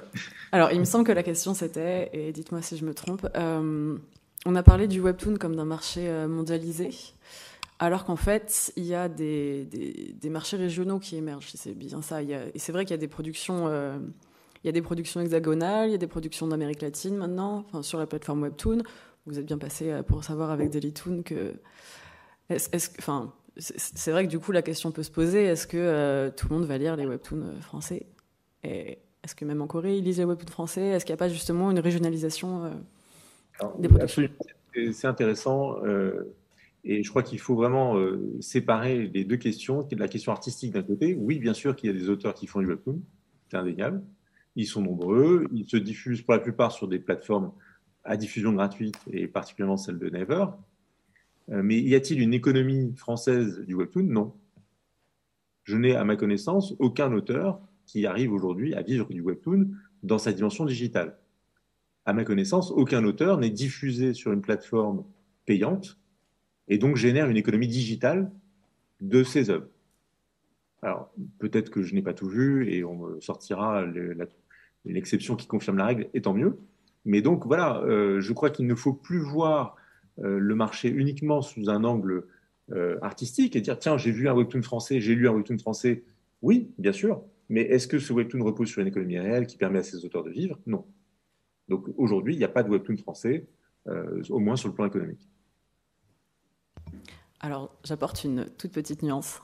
J'avais travaillé sur les webtoons pour Azalist en 2020 et à l'époque, euh, des webtoons originaux français, il y en avait peut-être une demi-douzaine. Et justement, les auteurs étaient rémunérés par Webtoon, donc par la plateforme de Never, euh, en CDD en fait. Donc ils touchaient un salaire tous les mois et ça dépendait pas du tout de leur vue de rien. Et eux me disaient que c'était beaucoup plus avantageux comme régime que euh, quand ils étaient intervenants dans la, intermittents dans la BD. Mais bon, encore une fois, ça concerne 10 personnes en France. Mais ils existent, en tout cas. Oui, mais cette, économie, encore une fois, c'est une économie de la création, c'est-à-dire que c'est Webtoon, la plateforme décide de prendre un risque relativement limité, parce qu'on parle quand même de quelques centaines d'euros euh, par épisode, c'est largement pas suffisant pour faire vivre un auteur. Euh, et donc la question, c'est est-ce qu'il y a un retour économique une fois qu'on diffuse par des revenus de gens qui achètent des webtoons, parce que le webtoon est un modèle payant qui repose sur des logiques de gratuité qui sont des logiques promotionnelles, donc la gratuité n'est pas totalement gratuite. Euh, il n'y a pas de retour aujourd'hui économique pour les auteurs français euh, qui soit euh, suffisamment puissant pour qu'on dise oui, il y a une économie. Donc, on peut toujours injecter de l'argent et faire de la création, ça c'est pas compliqué, Mais est-ce qu'il y a un retour économique par de l'achat et de la consommation? À ce stade, non. D'accord, merci. Euh, je vais passer à une autre question qu'on nous a posée dans le chat. Est-ce que cette popularité de la Hallyu, peut-être à votre tour, euh, Patrick Messerlin, ou à vous deux, est-ce que cette popularité traverse les classes d'âge ou est-ce qu'elle est vraiment générationnelle? Je suis une preuve de la générationnelle. Mais oui, à mon avis, elle est générationnelle. Je veux dire, elle est faite par une génération, mais elle parle à beaucoup de générations. Quand je regarde des, euh, des dramas coréens ou même des films coréens, je me dis c'est une mentalité que j'ai connue, qui n'existe plus de nos jours. Donc en fait, je vois mes ancêtres, si je peux dire. Et c'est intéressant. Je suis sur Reply 1988. C'est incroyable. Je, crois revivre ma jeunesse. Mais, et donc ça parle. C'est très important parce que les plateformes, une bonne partie des revenus des plateformes vient maintenant des groupes, des personnes âgées. Et donc, euh, effectivement, c'est, comme disait Didier tout à l'heure, il y a beaucoup de ressources, de, sources de revenus qui ne sont pas encore exploitées. Euh, quand il disait ça, moi, je pensais à une chose. Euh, en Corée, en 2013, déjà bien avant, vous pouviez regarder un film coréen ou un drame coréen dans le métro donc vous rajoutiez une heure de film euh, ou deux heures de film à toute personne. De nos jours, en Paris, vous pouvez toujours pas regarder, je crois, euh, un film dans le métro, c'est pas possible. Donc, euh, et, ça, c'est alors là, l'État coréen a très bien travaillé. Donc, il n'a pas donné de l'argent à la, aux producteurs un par un. Nous, on donne de l'argent aux cinéastes un par un. Luc Besson, vous avez 10 millions. Si vous gâchez le fil des 10 millions, tant pis pour nous, euh, c'est 10 millions de perdus. Les Coréens ont investi dans des studios de cinéma pour tourner des films. Ils ont investi dans des écoles. Le nombre d'universités à Séoul, qui sont des écoles où il y a effectivement des, des études d'art, de dramatique, etc., c'est phénoménal le, peu d'étudiants que je connais sur les, qui, font un petit peu d'art et de cinéma, etc., me disent ici en France, c'est de la misère. On n'a rien, ou presque rien. Donc on n'a pas investi dans le capital. Les Coréens ont investi dans le capital. Et ça, toutes les entreprises en bénéficient. Le type qui est bon, il va dans l'entreprise A, puis dans l'entreprise B, puis dans l'entreprise C. Donc tout le monde en, bénéficie. Tandis que nous, on donne tête par tête et puis on abandonne parce que si ça marche pas, tant pis pour nous. Ce sont des impôts, donc c'est neutre. Donc là, il y a une aussi. et pour l'Internet, c'est clair que le gouvernement coréen n'a absolument pas fait l'Internet pour euh, les industries culturelles, mais qu'est-ce que ça a aidé les industries culturelles coréennes? Donc vous voyez, il y a une l'État a très bien joué un rôle, là où l'État français n'a pas joué le rôle. Il continue à ne pas le jouer d'ailleurs. Et euh, de votre côté, Didier Borg, pour cette question des générations? Mais Moi, ce que j'ai pu observer, c'est que, bien sûr qu'il y a un effet générationnel, c'est-à-dire que le webtoon va, euh, va, être lu par un public qu'on qualifiera de jeune euh, alors, quand on est sur un modèle payant, bah, la jeunesse, elle commence plutôt après 18 ans parce qu'il faut avoir un pouvoir économique euh, et une liberté de, consommation. Mais on sait très bien que sur les plateformes gratuites, euh, des, jeunes gens qui peuvent avoir 11-12 ans commencent à lire du webtoon comme ils pourraient lire du manga. Donc, il y a un effet générationnel. En revanche, ce que j'ai pu observer de manière très pratique sur des salons, c'est que j'ai vu beaucoup de, de parents-enfants arriver et partager la même passion.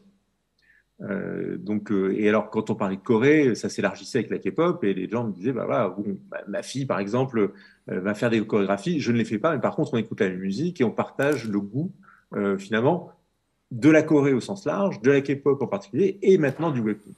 Donc, on a vraiment des, des gens qui sont de plus en plus dans le partage de leur goût. Et c'est peut-être là aussi une des forces dont on n'a pas parlé de cette fameuse Aliou et de la K-pop, et non, seulement de la K-pop, mais de toute la culture coréenne, c'est qu'elle se partage beaucoup plus, je pense, que nos cultures occidentales. Euh, moi, j'ai vu énormément de, gens partager au sein du même foyer, que ce soit euh, des pères et filles, mères et filles, ça, se mélange complètement. Il y a une capacité, une porosité euh, auprès des, publics qui m'a toujours surpris. D'accord, merci beaucoup. C'était très complet. Est-ce que vous avez une question dans l'auditorium? Pour alterner Alors, allez-y. Donc, euh, euh, pensez-vous donc que la puissance économique sud-coréenne puisse dépasser euh, celle de la France d'ici quelques années? Est-ce que ce n'est pas déjà un peu le cas? Dans le cas, par exemple, je sais que dans le classement mondial, je ne sais pas si la France elle est encore sixième puissance mhm. mondiale, mais euh, la Corée, je sais qu'elle a augmenté très vite. Elle a été passée de 13e, par exemple, à 10e. Mhm. Donc, euh, est-ce qu'à un moment, elle pourrait euh, échanger du coup avec la France et parvenir parmi les, les cinquièmes? Votre question a deux dimensions. Comme la Corée, pardon, excusez-moi. comme la Corée a 60, 50 millions d'habitants et que nous, on en a 65, donc il y a toujours un effet de masse qui joue en faveur de la France et en défaveur de la Corée. Mais la Corée rattrape la France en PNB par tête, ce qu'on appelle en richesse, richesse, par tête, et elle continue à avoir de la croissance. Donc, euh, et pour les Coréens, quand euh, je leur dis, euh, ils disaient, ah, on a, vous avez, on, on, on, rêve en pensant à votre croissance, taux de croissance de 3%. Et mon collègue me disait, mais non, c'est pas assez. On rattrapera jamais les États-Unis avec 3%. Ils sont là à vouloir rattraper, rattraper, rattraper. Donc, ils ont de bonnes chances de nous rattraper avec une telle mentalité. Et euh, ils, ont déjà énormément rattrapé, pour être honnête.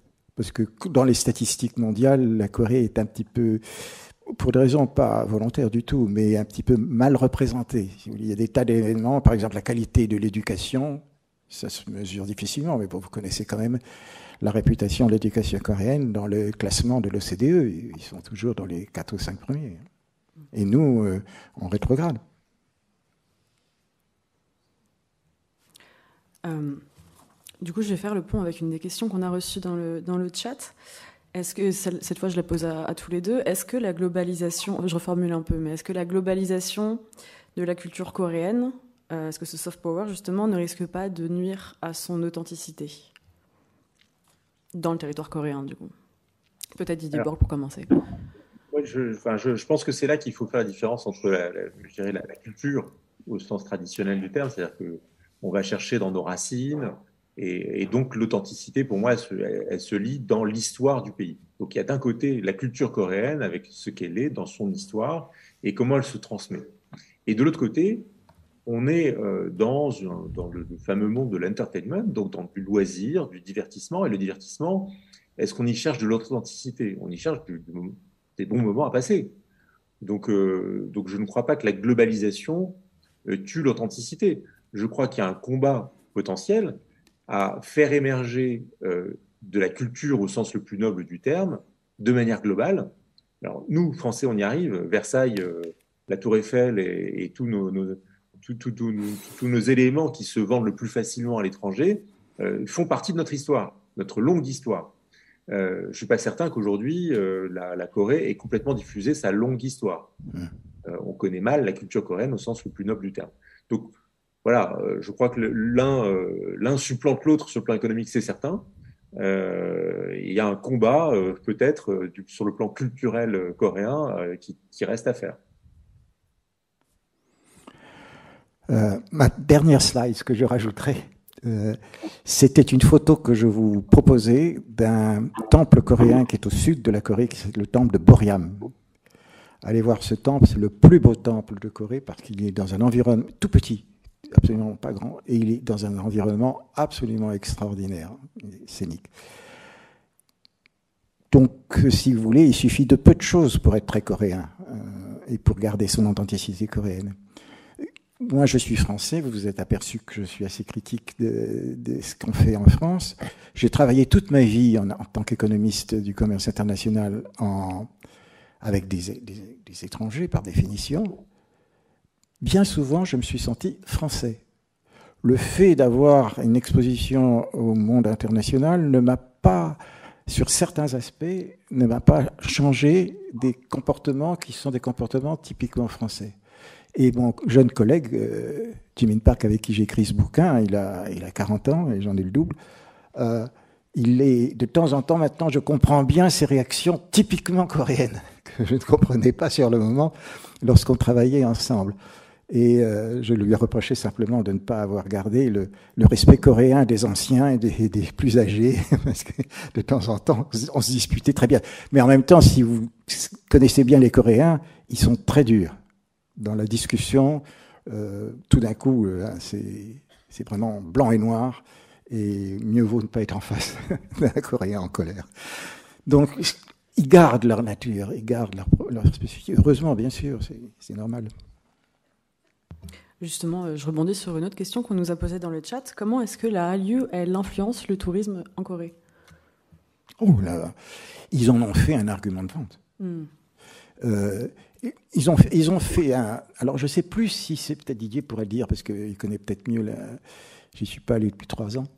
Euh, mais il y a eu toute une époque, l'époque de, la présidente Park, qui était une fanatique de la K-pop, euh, où ça a été au maximum, mais ils ont vendu toute leur industrie de, euh, pour se modifier le visage, etc. C'est vendu à base de K-pop. Euh, c'est regardez comment celui-ci est beau, comment celle-ci est belle, et venez chez moi, et un, trois coups de scalpel, je, je vous fais son visage.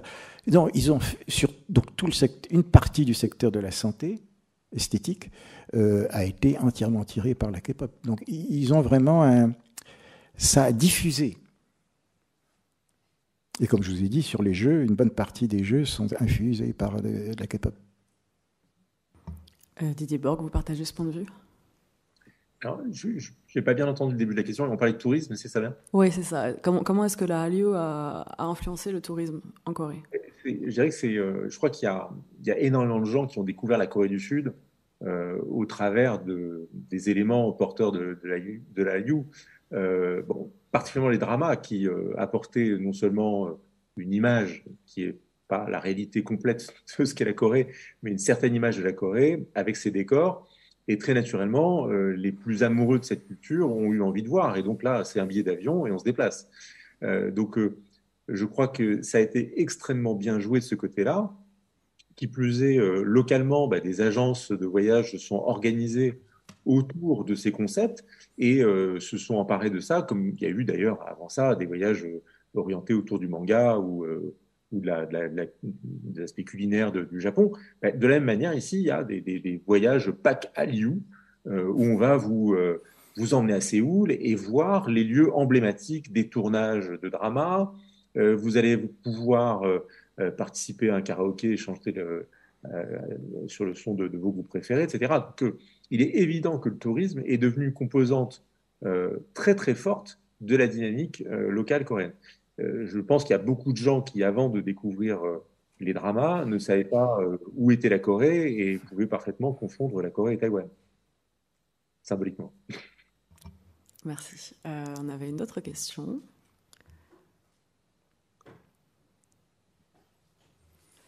On attend les micros.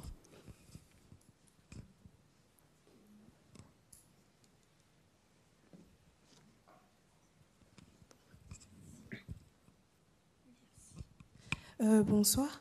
Donc moi en fait j'avais une pardon j'avais une question en fait parce qu'on a beaucoup parlé de euh, ce que la vague Hallyu et le soft power pouvaient apporter sur le plan économique, mais euh, est-ce qu'on peut pas dire que ça a aussi apporté quelque chose sur l'aspect politique, notamment avec ben, les groupes de K-pop comme BTS qui sont envoyés faire des discours à l'ONU ou encore en tant qu'ambassadeurs culturels.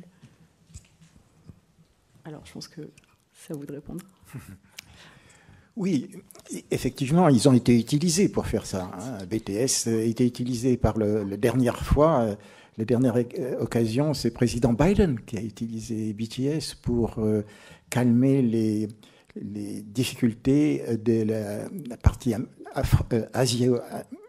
asiatique, les Américains d'origine asiatique et les conflits qu'ils ont avec les Américains d'origine latine, mexicaine, etc. Donc ils ont, ils ce rôle, on leur donne ce rôle. Euh, est-ce qu'ils réussissent dans ce rôle? Ça, je, n'en ai aucune idée. Euh, mais euh, certainement, c'est quelque chose qui...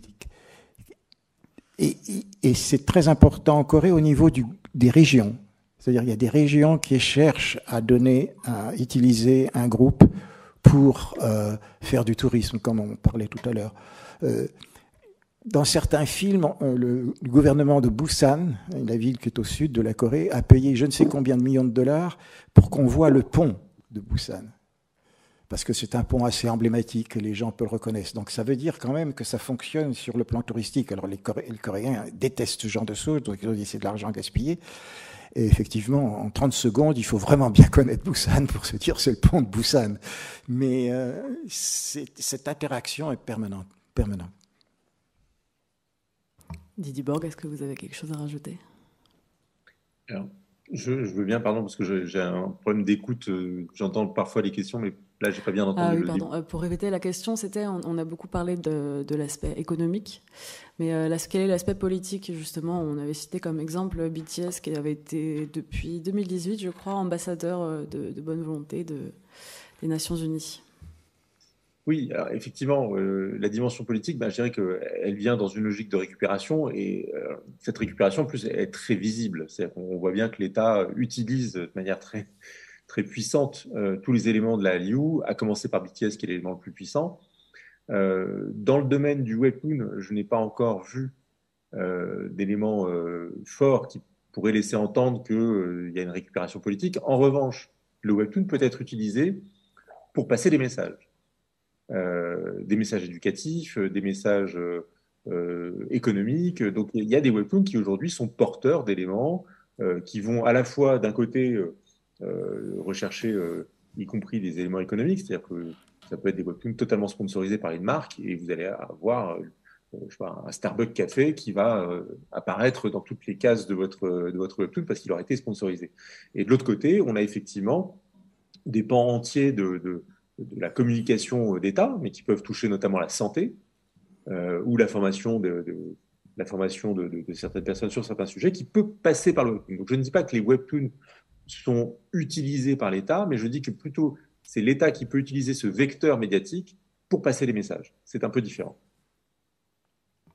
Et justement, euh, ça c'est moi qui rajoute la question, jusqu'où il va ce pouvoir politique? Parce que euh, par exemple, euh, un des dramas qui a eu du succès ces derniers temps sur Netflix et qui est adapté d'un webtoon, c'est euh, Gangnam Beauty, qui parle justement d'une femme qui était, enfin d'une fille qui était euh, harcelée à cause de son physique jugé disgracieux, qui parle du coup de l'injonction faite à tout le monde en fait en Corée, et surtout aux femmes, à être, à être jolie, qui donc se fait refaire entièrement le visage et ensuite elle se fait traiter de plastic monster, c'est-à-dire qu'on va lui reprocher d'avoir fait des modifications corporelles qu'on l'avait injointe à faire. Et, quel, est, quel, est, quel est exactement l'impact que ça, ça peut avoir? Parce que est-ce qu'il n'y a pas une espèce de forme d'hypocrisie là-dedans? Parce que de toute façon, euh, les gens vont regarder ces dramas-là, mais avec des acteurs qui ont été, euh, qui sont passés sous le bistouri pour justement pouvoir jouer dans un, dans des cas dramas. Je dirais que là, sur le, sur plan culturel, la, la, société coréenne, euh, elle évolue tellement vite euh, que parfois elle, euh, elle, se loupe un peu dans les virages. Donc euh, il y, a des, il y a des défauts, mais quelle société aujourd'hui n'a pas de défauts? Je pense que nous avons les nôtres et il faudrait se regarder de temps en temps dans le miroir pour bien se regarder et comprendre que nous avons les mêmes défauts. Ils ne s'expriment pas de la même manière. Donc oui, on peut avoir le sentiment d'une forme de standardisation. Moi, je sais que dans mes premiers voyages, j'étais toujours, toujours frappé de voir, en tout cas d'avoir le sentiment que toute une jeunesse était habillée exactement de la même manière. C'est-à-dire que l'hiver, ils avaient des grandes doudounes noires. L'été, euh, les jeunes filles avaient euh, des jupes noires et des petits tops euh, beiges. au printemps, à l'époque des cerisiers, tout le monde porte un petit truc rose. Bref, il y a ces effets de massification qui donnent un sentiment, quand on vient de loin et qu'on y passe quatre jours, d'avoir une société totalement, standardisée. Alors, les effets pervers de la société, on les connaît, effectivement. la, chirurgie esthétique à outrance, mais pour autant, euh, soyons clairs, j'ai rencontré beaucoup de gens euh, en Corée qui n'étaient pas passés sous les, sous les bistouris des, médecins. et il y a en plus toute une jeunesse qui aujourd'hui est en révolte par rapport à tout ça, qui s'expatrie quand ils ont les moyens de le faire pour étudier à l'étranger, pour ne plus subir le, rapport à l'éducation qui est extrêmement violent, avec un taux de suicide absolument magistral sur la jeunesse. Donc voilà, je crois que la société coréenne sait faire face et elle sait regarder ses défauts, mais euh, rappelons-nous qu'il y a euh, encore quelques dizaines d'années, ce pays était mort. Donc, euh, ils, ils, subissent aujourd'hui les effets pervers de leur renaissance. Ils ont conscience de ça. mais ils sont quand même fiers de ce qu'ils ont fait. Et donc, voilà, il faut se rappeler encore une fois de l'histoire avec un grand H d'un pays qui n'existait plus euh, en 53 et qui aujourd'hui, en 2022, fait partie des plus grandes puissances économiques mondiales. Il y a des effets pervers. Je suis bien d'accord. Merci. on est un peu pressé par le temps, donc on va prendre une dernière question euh, dans l'auditorium. Oui, bien sûr. Ouais, c'est Patrick Nessa euh, répondre. D'abord, un, il ne faut pas oublier ce qui est quand même caractéristique du cinéma coréen, c'est qu'en fait beaucoup d'acteurs et d'actrices sont des mannequins. Et ils ont donc une formation qui est beaucoup plus complète que celle de simples acteurs. Pourquoi ils sont des mannequins? Parce que le métier est très dur, plus dur qu'en France. Et donc en fait, pour s'en sortir, il faut être mannequin et il faut pouvoir sortir, si vous voulez, euh, du cinéma ou d'ailleurs, et donc faire une carrière de, mannequin. Maintenant, Didier a dit quelque chose de très vrai. Pour ceux qui vont en Corée euh, quatre jours, on a l'impression que la Corée, c'est un seul pays, vraiment, c'est tout le monde a la doudoune noire, etc. Oui, si on revient un an plus tard, ils ont tous la doudoune blanche. Donc, si vous voulez, c'est un pays qui change énormément avec une énergie qui bouge, qui bouge, qui bouge. Et c'est pas, c'est pas un pays inerte. C'est le contraire d'un pays inerte avec les exaspérations que ça peut nous donner. Merci, euh, Patrick Messerlin. Du, du coup, pour la dernière question, c'était vous. Bonjour. Euh, j'avais une question par rapport euh, à la question des protections des droits d'auteur. Est-ce que vous pensez que les idoles et les auteurs de webtoon euh, ne pâtissent pas trop justement de cette non-protection des droits d'auteur? Et notamment, je parle particulièrement des conditions de travail des auteurs de webtoon. on l'a vu il y a quelques temps, il y a un auteur, l'auteur de Solo Living qui est mort, et notamment certaines personnes pensent que c'est par rapport à ces conditions de travail. Et du coup, cette question est adressée à Monsieur Borg. Est-ce que vous avez entendu euh, Didier Borg ou je vous répète la question? Oui, je, crois que j'ai entendu la, question. C'est à la fois sur les droits d'auteur, sur le respect des droits d'auteur euh, sur le webtoon et les conditions de travail. Donc, euh, sur l'auteur qui est récemment décédé, je n'ai aucune information et j'ose espérer que ce n'est pas son travail qui l'a tué. pour ce qui est de, des conditions de travail des auteurs, je dirais qu'il y a, une gamme qui est assez large. donc, on a des auteurs qui travaillent seuls, et euh, bien évidemment, euh, faire tout seul un webtoon, euh, ça nécessite une rigueur et une, énergie absolument gigantesque. Il y a des auteurs qui vont travailler en studio, donc on peut avoir 2, 3, 4, 5, 6 personnes, parfois plus, qui vont travailler de manière très séquentielle sur différents éléments du webtoon. Donc, à ma connaissance, les conditions de travail globales des auteurs de webtoon, elles sont pas pires, elles sont peut-être même meilleures que celles des mangaka au Japon. Euh, après, je crois qu'il faut remettre en perspective les revenus qui sont attachés à ce travail, puisqu'on parle de travail. Euh, et les revenus sont conséquents. Un auteur de webtoon, il va gagner 3 à 4 fois plus qu'un auteur euh, français sur le même temps de travail. je parle bien de temps, sur une année travaillée à dessiner. le, revenu moyen d'un auteur va être 3 à 4 fois supérieur à celui d'auteur français. Donc, à partir de là, euh, est-ce qu'il faut, au prétexte d'une économie florissante, dire on est capable de tout accepter? Sans doute pas. Les auteurs sont, vigilants, ils sont organisés, il y a des syndicats, euh, il y a une organisation et un corporatisme au niveau des auteurs qui est assez fort pour être vigilants à la fois sur leurs revenus, sur le respect de leurs droits, quels qu'ils soient, droits d'auteur et aussi euh, droits du travail, et ils savent se mettre en grève il y a des plateformes qui ont été largement secouées par des auteurs euh, parce que euh, les, euh, les, les, revenus n'étaient pas au rendez-vous, parce que le travail qui était fait par la plateforme n'était pas satisfaisant. Donc les auteurs savent parfaitement piloter le marché quand ils le doivent par leur puissance, parce que sans webtoon, sans auteur, il n'y a, a, a, pas de marché. Donc il y a un équilibre, hein, on est dans un monde capitaliste, il y a un équilibre d'offres et de demandes qui se fait. il y a des lois aussi, et heureusement, et le, droit, euh, le droit d'auteur euh, coréen n'est pas très loin du droit d'auteur français. Il est moins euh, rigoureux, mais il est à peu près le même. Il faut savoir que la France a largement inspiré sur ses politiques culturelles la Corée. Hein. Donc, ils ont regardé de très très près la manière dont on soutenait notre culture. Ils ont appliqué la, la plupart du temps les mêmes recettes, mais pas de la même manière. Merci. J'ai une dernière question qui était dans le chat. Malheureusement, on ne va pas pouvoir toutes les poser. Mais euh, c'était pour compléter, quelle est la part de la gastronomie, les cosmétiques et la mode dans cette vague coréenne? Peut-être pour vous, euh, Patrick Messarlin. Quelle est la part? De la gastronomie, les cosmétiques et la mode. Oh quand, quand, vous regardez un, un, drame coréen, ils passent leur temps à manger. Ils vous donnent toute la liste des, plats impossibles, inimaginables, que vous pouvez, qui sont toujours délicieux. Donc, euh, euh donc c'est du bombardement systématique. Euh, pour la mode, c'est évident. Pour l'esthétique, comme je l'ai dit, c'est quand même les acteurs. Alors, il y a deux types d'acteurs les acteurs au-delà de 45 ans et puis les acteurs en dessous de 45 ans. Les acteurs en dessous de 45 ans, ce sont tous des mannequins. Et, euh, et avec d'ailleurs une certaine uniformité. Euh, vous pouvez voir à une époque, je crois que ça a commencé il y a 3-4 ans, tous les acteurs masculins ont dépassé le 1m80, 1m85.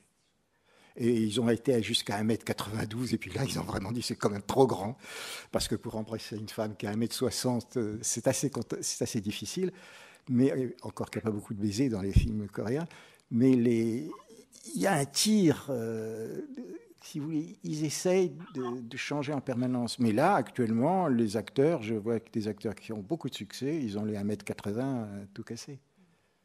Mais ils ont de la personnalité. Donc, si j'ai bien compris, c'est vraiment un ensemble. Ah oui. Voilà. On, on, vend, on, vend, les cosmétiques grâce à la K-pop, ah on vend la mode grâce aux acteurs, et on vend la gastronomie C'est la même chose qu'en Chine. Hein. Les Chinois, les Chinois ont vraiment repris ça, et avec simplement dans une économie qui n'est pas du tout la même. C'est-à-dire que ça devient très dangereux pour un acteur chinois d'être trop soutenu par euh, une compagnie étrangère maintenant. hein. Ce sera le mot de la fin du coup. On va devoir rendre la salle. Merci à tous pour cette conférence et euh, merci beaucoup à nos intervenants euh, Patrick Borg et euh, Patrick Messerlin pardon et Didier Borg. Merci encore à l'INALCO, euh, notre partenaire. Merci à Eve Dufresne, Mathilde Lacroix, Mathilde Pelletier et Sonia Lecomte. Et donc pour nous, Asialistes, on vous donne rendez-vous le 18 octobre prochain pour une autre conférence, ici même à l'auditorium. Et encore une fois, ce sera une conférence hybride avec YouTube Live. Elle portera cette fois sur Taïwan face à la Chine. Plus d'informations prochainement. Et d'ici là, retrouvez toutes nos analyses de l'actualité en Asie sur notre site asialis.com, y compris des articles sur la Hallyu et sur les webtoons. Merci à tous et à toutes et bonne soirée.